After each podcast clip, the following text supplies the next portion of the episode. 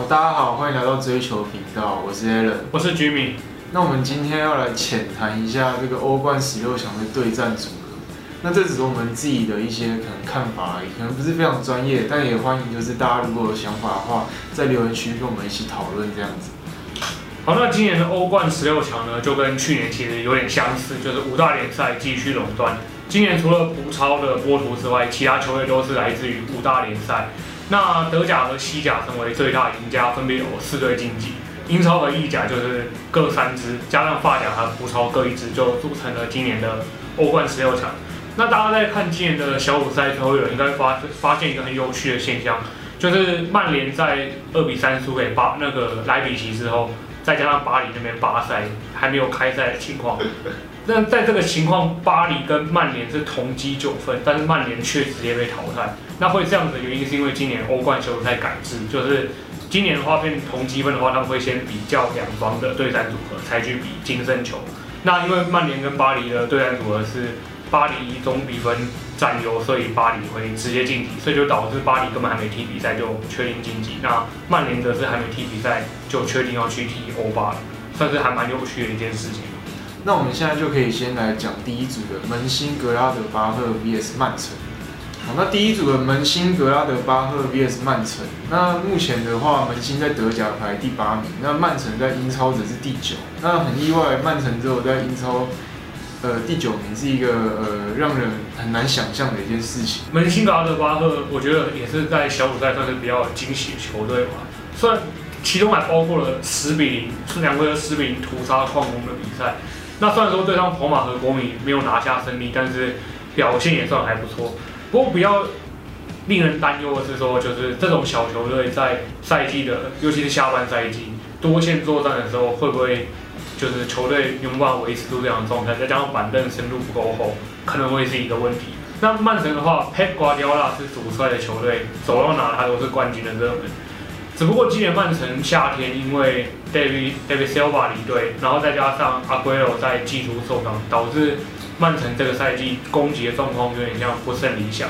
而且带上新的队长袖标的 Kevin De Bruyne 好像表现不升反降，因为以为他可以顶起 David Silva 的位置，结果这个赛季曼城的平攻看起来好像是没有成功解决。不过看到 Aguero 确认之后，才让曼城这个进攻问题严重的体现出来。对那曼城要怎么去解决进攻问题？我觉得会是他们今年在欧冠能够走多远的关键吧。好，那这个组合我预测曼城会赢。其实我觉得曼城也会赢啊。虽然说曼城常常在欧冠不知道怎么常常掉链，但是只要有不要有太大的意外，我觉得曼城应该还是可以顺利走到八强。好，那这这一组我觉得我们两个看法都一样，那就是曼城会晋级。那第二组我们来讲意甲的拉齐奥跟德甲的拜仁。那我只能说拜仁这个签真的是抽到上上签了。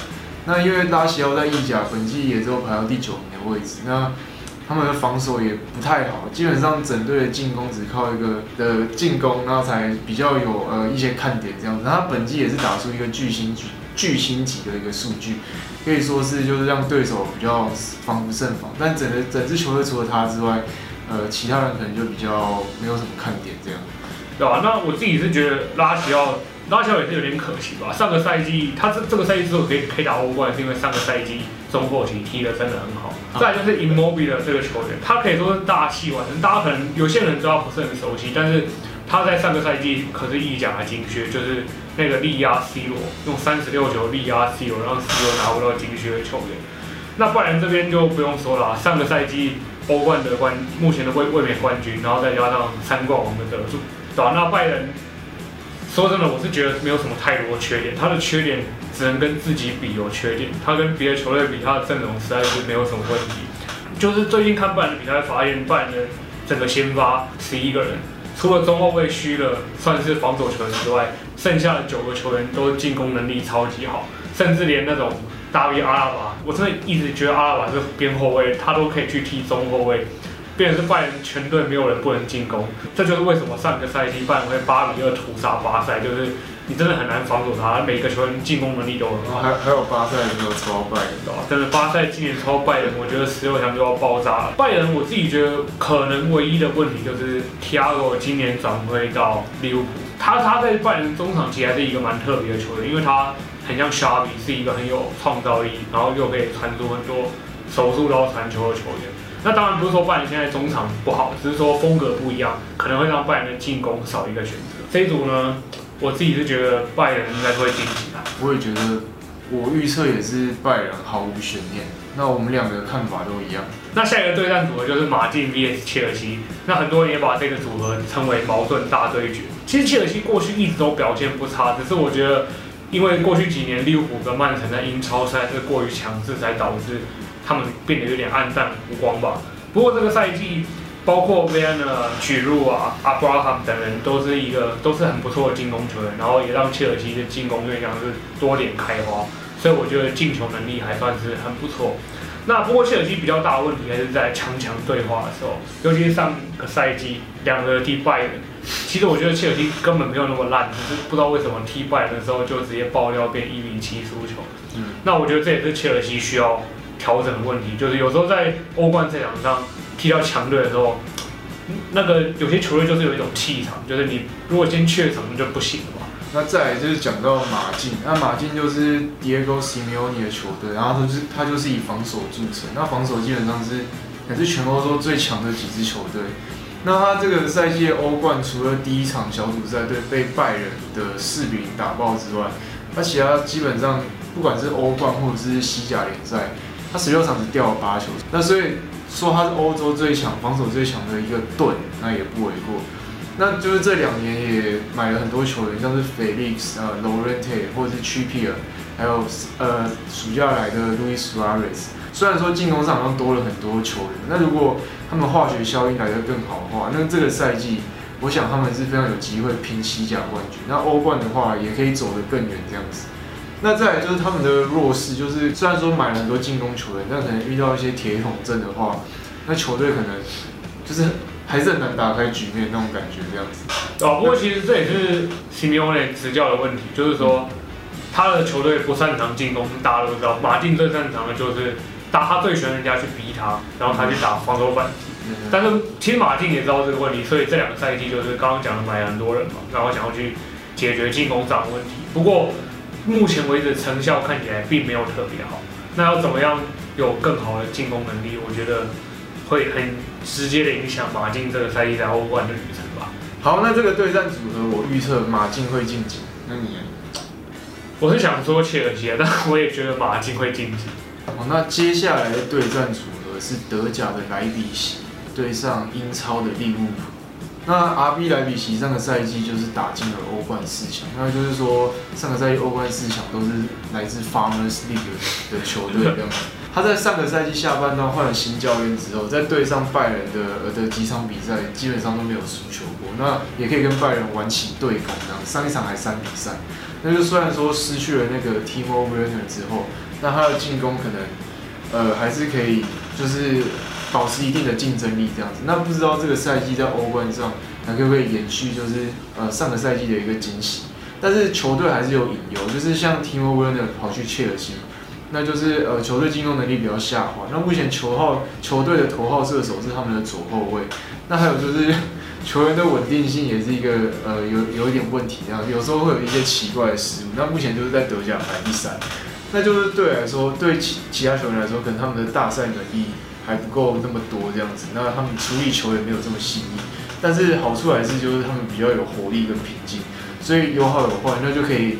看看说他们这个赛季到欧冠可以走多远。接下来就讲讲利物浦。利物浦的话，因为跟 Klopp 的球队从来不缺乏竞争力。不过这个赛季利物浦还是算是比较多灾多难啦。因为在刚开赛的时候，整个先发球员要么受伤，要么被感染新冠肺炎。那不过这个赛季在包括萨迪奥马内跟莫哈梅萨正常发挥的情况下，利物浦其实还是一支进攻很强的球队。然后这个赛季在英超排名也算还不错，依旧在前三。那如果说上个赛季阻止利物浦前进的是新冠肺炎，那这个赛季就是伤病啊。就是利物浦的伤病还是到目前为止还是一大堆。下半赛季在赛程更密集的情况下，如果伤病潮又在利物浦爆发的话，那我觉得应该会很严重的影响利物浦的战力吧。好，那这一组的对战组合，我的话我是想要看好莱比锡的，因为虽然说下虽然说可能之后开赛是三月，但利物浦如果伤病这个问题没有好的话，那我我还是比较看好莱比锡。因为我觉得利物浦的伤员要及时归队，所以我还是比较看好利物浦一点。好，那下一组对战组合是波图跟尤文图斯。那先讲到波图，他是这十六强里面唯一一个来自非五大联赛的球队，球队阵容应该算是蛮年轻的。那可能大家也对这支球队呃比较不熟，那就是他这这个赛季的小组赛，欧冠小组赛，呃，对曼城第一回合虽然一比三输球，但第二回合在自家主场是零封曼城，那也可以就是展现出他们球队的一个防守的稳定性这样子。那波图基本上也是一个欧冠常常十六强稳定十六强或八强的球队。那搞不好今年也有机会成为黑马也说不定，但是因为他们在欧冠的极限差不多就是十六强或八强，这两年来可能在呃淘汰赛上也会遇到一些超级强队，运气也不太好。那就是板凳深度跟球员经验也都是他们在接下来的路上呃会碰到很大的一个问题这样子。对那如果讲到尤文图斯的话，我觉得尤文这个赛季应该算是开低走高，在刚开赛的时候。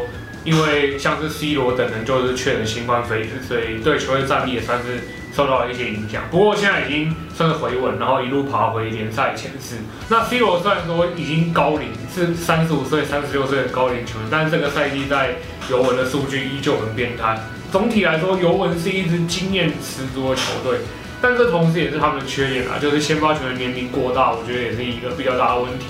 像对上巴塞罗那那场比赛中，尤文的先发年龄就高达百三十点一岁，这真的是一个很夸张的数字，对吧？那好险尤文这一次的签运真的是超级无敌好，抽到了波图，对吧？不过在之后比赛中，如果尤文对上拜仁或是利物浦这种速度飞快的球队，我觉得会是一大考验。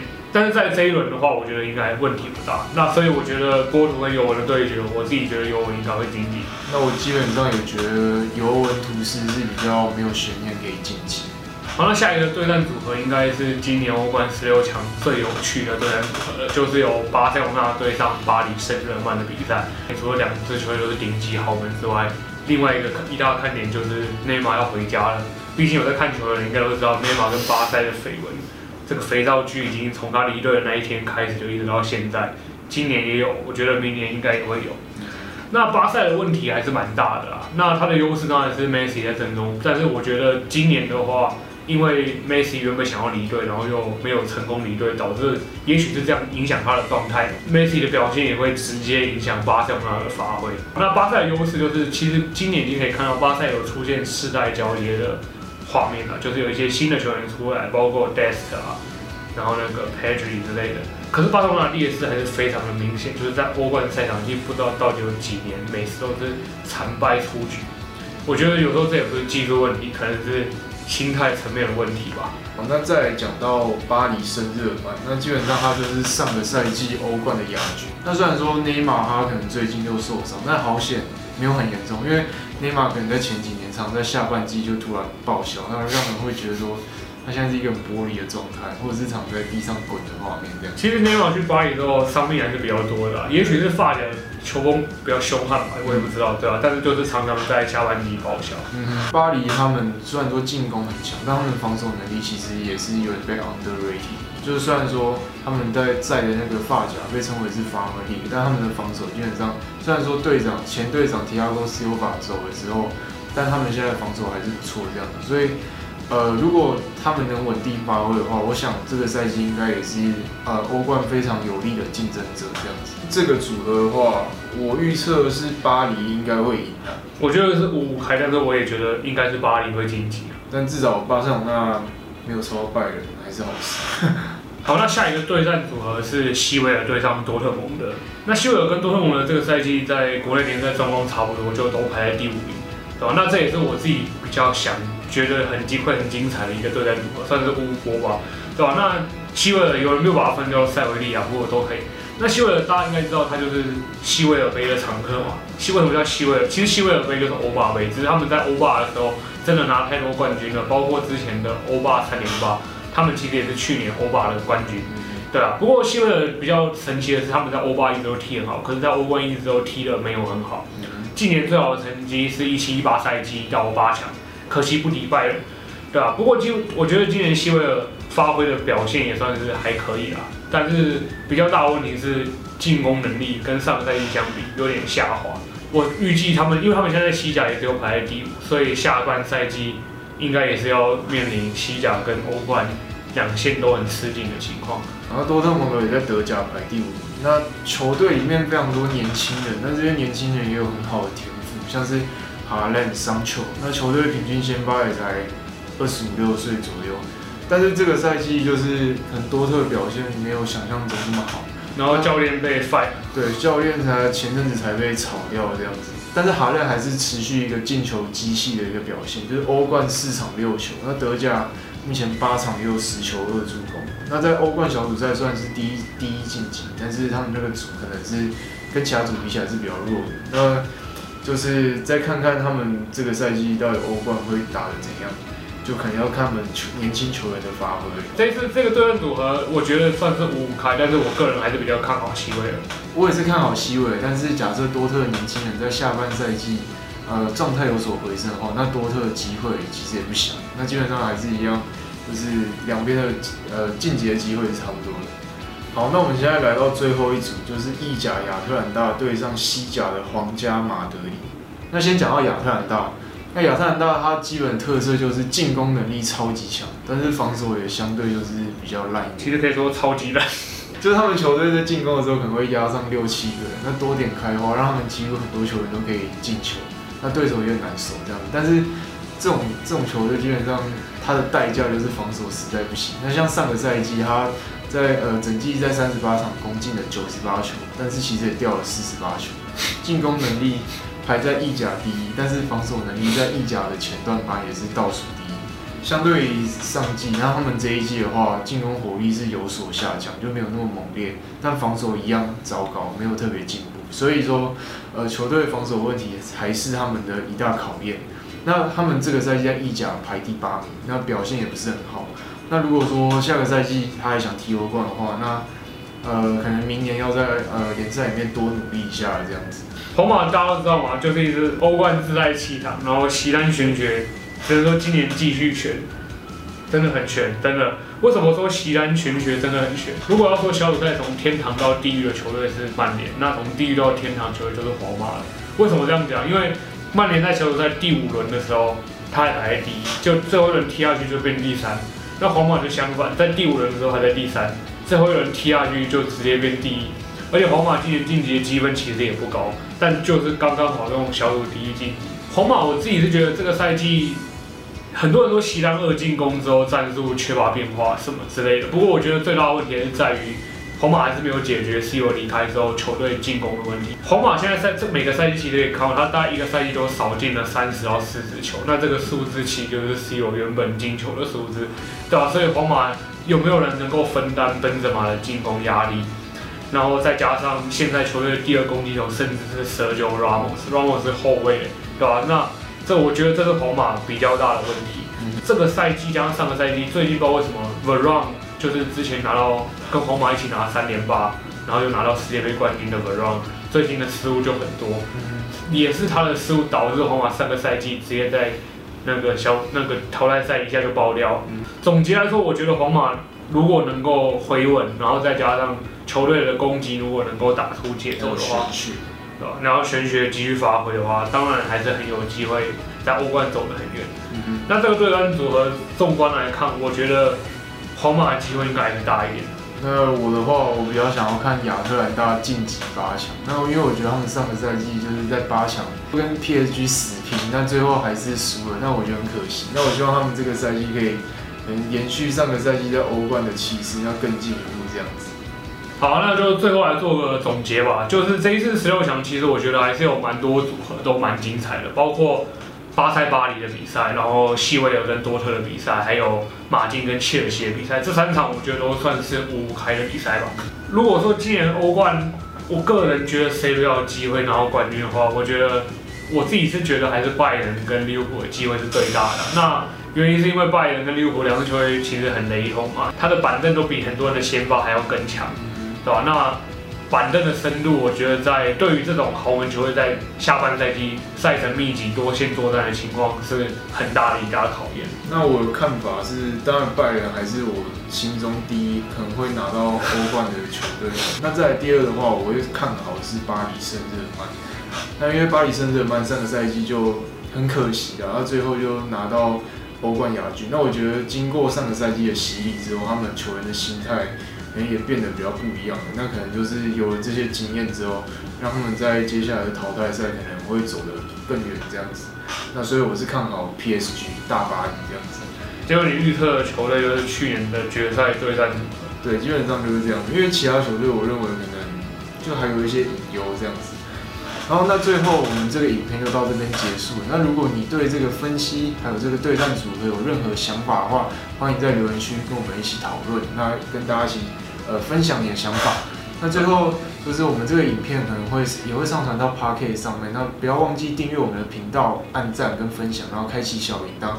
那最后的话就是下次再见哦，拜拜。